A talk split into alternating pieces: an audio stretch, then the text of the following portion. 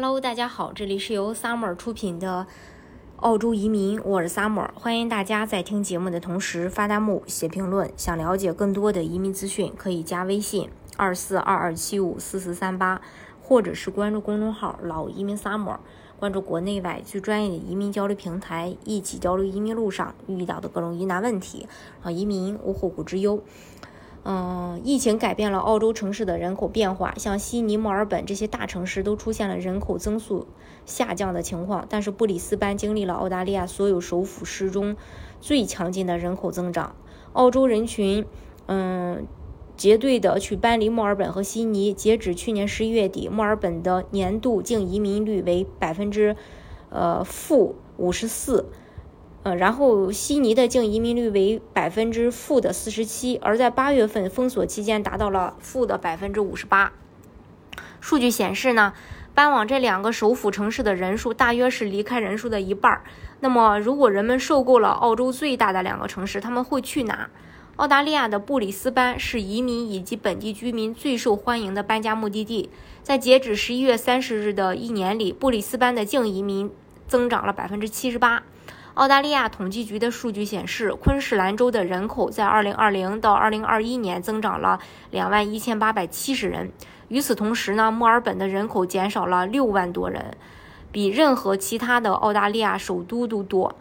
悉尼的人口也降了5150人。优越的环境、性价比高的房价和生活成本，这让很多澳大利亚本地居民及移民继续向昆士兰迁移。除了除了这个布里斯班，人们热衷。搬到的地方就是阳光海岸、黄金海岸、班达波格，还有洛克汉普顿，还有浩维湾和呃凯恩斯都很受欢迎。纽尔呃纽卡斯尔，还有乌伦贡和呃这个博拉瑞特等区域中心也吸引了投资者的兴趣。其中，昆州黄金海岸。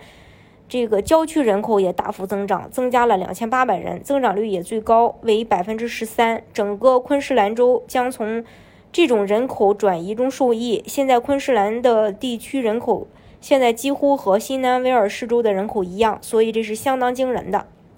昆州呢是一个非常分散的州，超过一半的人口居住在布里斯班以外的地区。但悉尼和墨尔本的人口都非常依赖海外移民，而疫情期间澳洲边境封锁，他们的海外移民无法增长。但布里斯班则从内部移民中获得了净收益。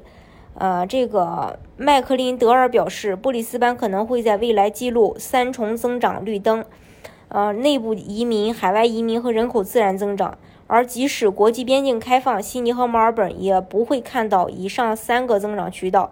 即使他们也能看到海外移民和自然增长，但仍然看不到洲际移民的增长。大家如果想具体去了解澳洲移民政策的话呢，也可以加微信二四二二七五四四三八，或者是关注公众号“老移民 summer”，关注国内外最专业的移民交流平台，一起交流移民路上遇到的各种疑难问题，让移民无后顾之忧。